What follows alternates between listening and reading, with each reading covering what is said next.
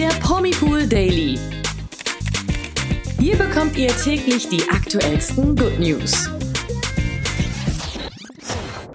Hallo zum Promipool Daily Podcast mit mir Imke und mit mir Nathalie. Heute gibt es einen großen Berg TV-News, Hammer-Nachrichten aus der DSDS-Jury. Wir haben noch eine Meldung aus dem Dschungelcamp für euch offen und freudige Nachrichten von einem First Dates-Star. Ja, und außerdem sprechen wir über einen aufgewühlten Jürgen Drews, der nicht verstehen kann, warum seine Fans ihn aktuell so durch den Kakao ziehen. Das und mehr hört ihr, wenn ihr dran bleibt.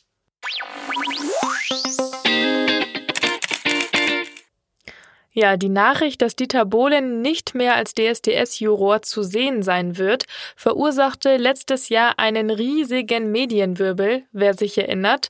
Doch jetzt kommt wirklich die Sensation, mit der wohl niemand mehr gerechnet hätte, denn laut Bildinformationen soll der Pop-Titan wieder zu der Castingshow zurückkehren. Ja, richtig gehört. Ich muss auch sagen, ich war auch selber ganz verdutzt, als ich die Nachricht gelesen habe. RTL soll Dieter Bohlen wohl wieder zu DSDS zurückholen und aus Senderkreisen habe Bild erfahren, dass er sogar schon den Vertrag unterschrieben hätte. Krass, ne?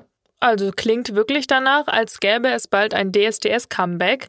Und Dieter Bohlen hat sich zwar selbst noch nicht dazu geäußert, aber ja, mal gucken, was dann an den Gerüchten dran sein wird. Ganz genau. Ja, und nach Bohlen war es ja Florian Silbereisen, der das neue DSDS-Jury-Oberhaupt verkörperte. Der beliebte Schlagersänger sollte ja eigentlich ähm, der RTL-Castingshow bessere Quoten und auch einen Imagewechsel bescheren. Hat nicht so hundertprozentig geklappt, oder? Nee, geholfen hat das leider gar nicht, denn die Show steckte ja zuletzt auch in einer totalen Quotenkrise.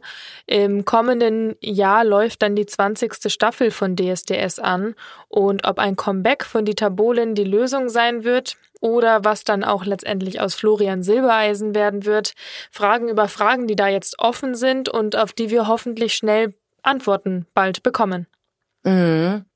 Woran ich jetzt auch schon wieder denken musste, war ja Pietro Lombardi.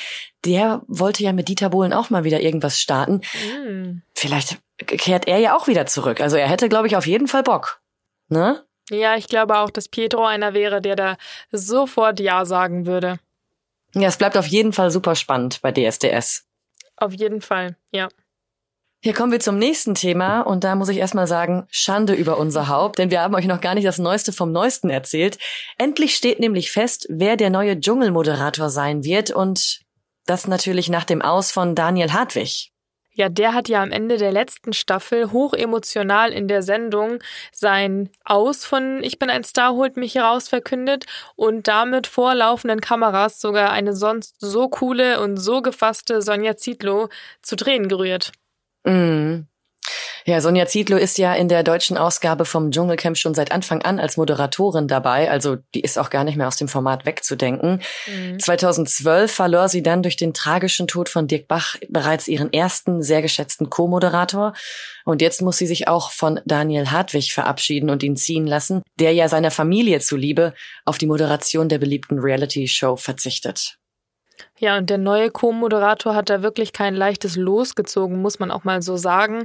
Denn er wird, mhm. denke ich mal, auf höchst kritische TV-Zuschauer treffen, die sich ein Dschungelcamp ohne Daniel Hartwig wohl auch noch nicht so richtig vorstellen können. Ja, das stimmt. Ja, und jetzt spannen wir euch auch nicht mehr länger auf die Folter. Die ja. Wahl zum neuen Dschungelmoderator an der Seite von Sonja Zietlow ist auf Jan Köppen gefallen. Ihn kennt man ja bereits als ehemaligen Moderator von Are You the One vor Sophia Tomalla und als Moderator von Ninja Warrior. Ja, und außerdem war er ja auch bei Let's Dance schon die Vertretung von Daniel Hartwig, weil da ist bei Stimmt. Corona ja teilweise alles drunter und drüber gegangen. Da hat er sich auch, glaube ich, besser geschlagen, als viele das von ihm gedacht hätten. Also ich meine, Daniel Hartwig ist halt Daniel Hartwig und den mal eben zu ersetzen, ist wirklich keine leichte Aufgabe. Aber das hat er ganz gut gemacht. Vielleicht hat ihm das in den Gesprächen auch direkt nach vorne katapultiert. Mhm.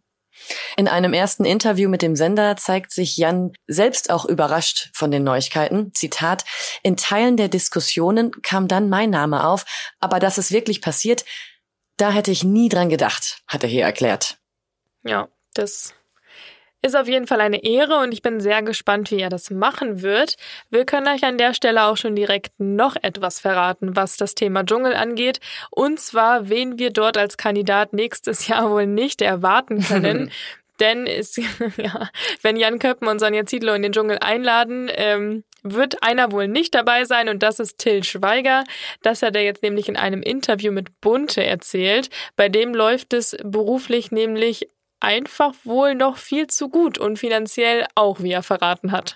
Ja, aktuell laufen ja die Dreharbeiten zu Manta Manta 2. Seine Schauspielkollegin Tina Ruland war in der letzten Staffel im Dschungelcamp zu sehen und gegenüber Bunte erzählte Till, dass das für ihn nur in Frage kommen würde, wenn er alles verlieren würde und deswegen zum Beispiel nicht mehr das Studium seiner Tochter bezahlen könnte. Das ist aber noch nicht der Fall und deswegen überlegt er auch gar nicht in den Dschungel zu gehen. Ja, aber mit dieser Aussage möchte er auch niemanden runterziehen, hat er direkt hinterher geschossen. Also wir sind einfach mal gespannt, äh, wenn nicht Til Schweiger, auf welche Kandidaten wir uns dann stattdessen im kommenden Jahr freuen dürfen, wenn Sonja Zietlow und Jan Köppen den berühmten Satz wieder aus dem Dschungel herausrufen. Ja, ja, kommen wir zum nächsten Thema und da geht es um Jürgen Drews, der ja Schluss gemacht hat, denn bei der Schlagerparty 2022 von Florian Silbereisen verkündete er sein Karriereende.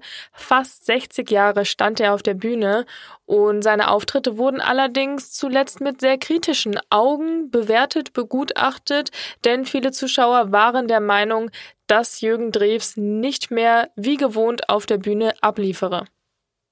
Ja, ich meine, der hat ja jetzt jahrzehntelang auch immer wie eine Eins performt und jetzt so langsam ähm, hat er wohl irgendwie dann auch mal ein paar Schwächen gezeigt oder so. Also dann die Kritik kann er da nicht verstehen. Nee. Im Interview mit Bild am Sonntag macht Jürgen seinem Unverständnis Luft. Er sagt, Zitat, da stehe ich eigentlich drüber.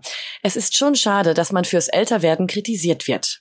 Also Jürgen Drews ist 77, von daher ähm, hat er nicht ganz Unrecht. Also so irgendwann steht auch ihm dann mal äh, der Ruhestand eigentlich zu, oder? Ja, absolut. Also ich verstehe das total, was er da im Bildinterview gesagt hat. Und vor einer Weile hatte er ja bereits bekannt gegeben, dass er auch an einer unheilbaren Nervenkrankheit leide. Und deswegen sagte er auch nochmal dazu, Zitat, das ist der normale Lauf der Natur. Wir werden alle älter. Ich bin davon nicht ausgenommen. Dass das Publikum über seine Auftritte nun enttäuscht ist, kann er deshalb überhaupt gar nicht mhm. verstehen, weil, wie du schon sagst, ähm, er hat da eben über mehrere Jahrzehnte lang immer abgeliefert und es hat ja jetzt auch seinen Grund, dass er dann wirklich sagt, ich muss jetzt aufhören, ich höre jetzt auf und dass man da jetzt nicht mehr so performt wie vor 60 Jahren, das ist dann ja wohl eigentlich ganz logisch. Ja, deswegen Hut ab, äh, Jürgen Drews. Also er hat ja eine Wahnsinnskarriere hinter sich. Äh, da kann er auf jeden ja. Fall stolz drauf sein und kann mit erhobenem Haupt dann auch mal endlich ähm, zur Ruhe kommen. Und ja, von den Hatern, da würde ich mir an seiner Stelle auch gar nichts sagen lassen. Ja, vielleicht macht's das jetzt auch für ihn einfach nur noch einfacher, wenn er sagt, gut, okay, ich bekomme jetzt hier gerade eh nur noch einen gegen Deckel, ähm, dann wird mir das Ganze umso weniger fehlen. Ja, ja, das stimmt. Kommen wir zu den News des Tages.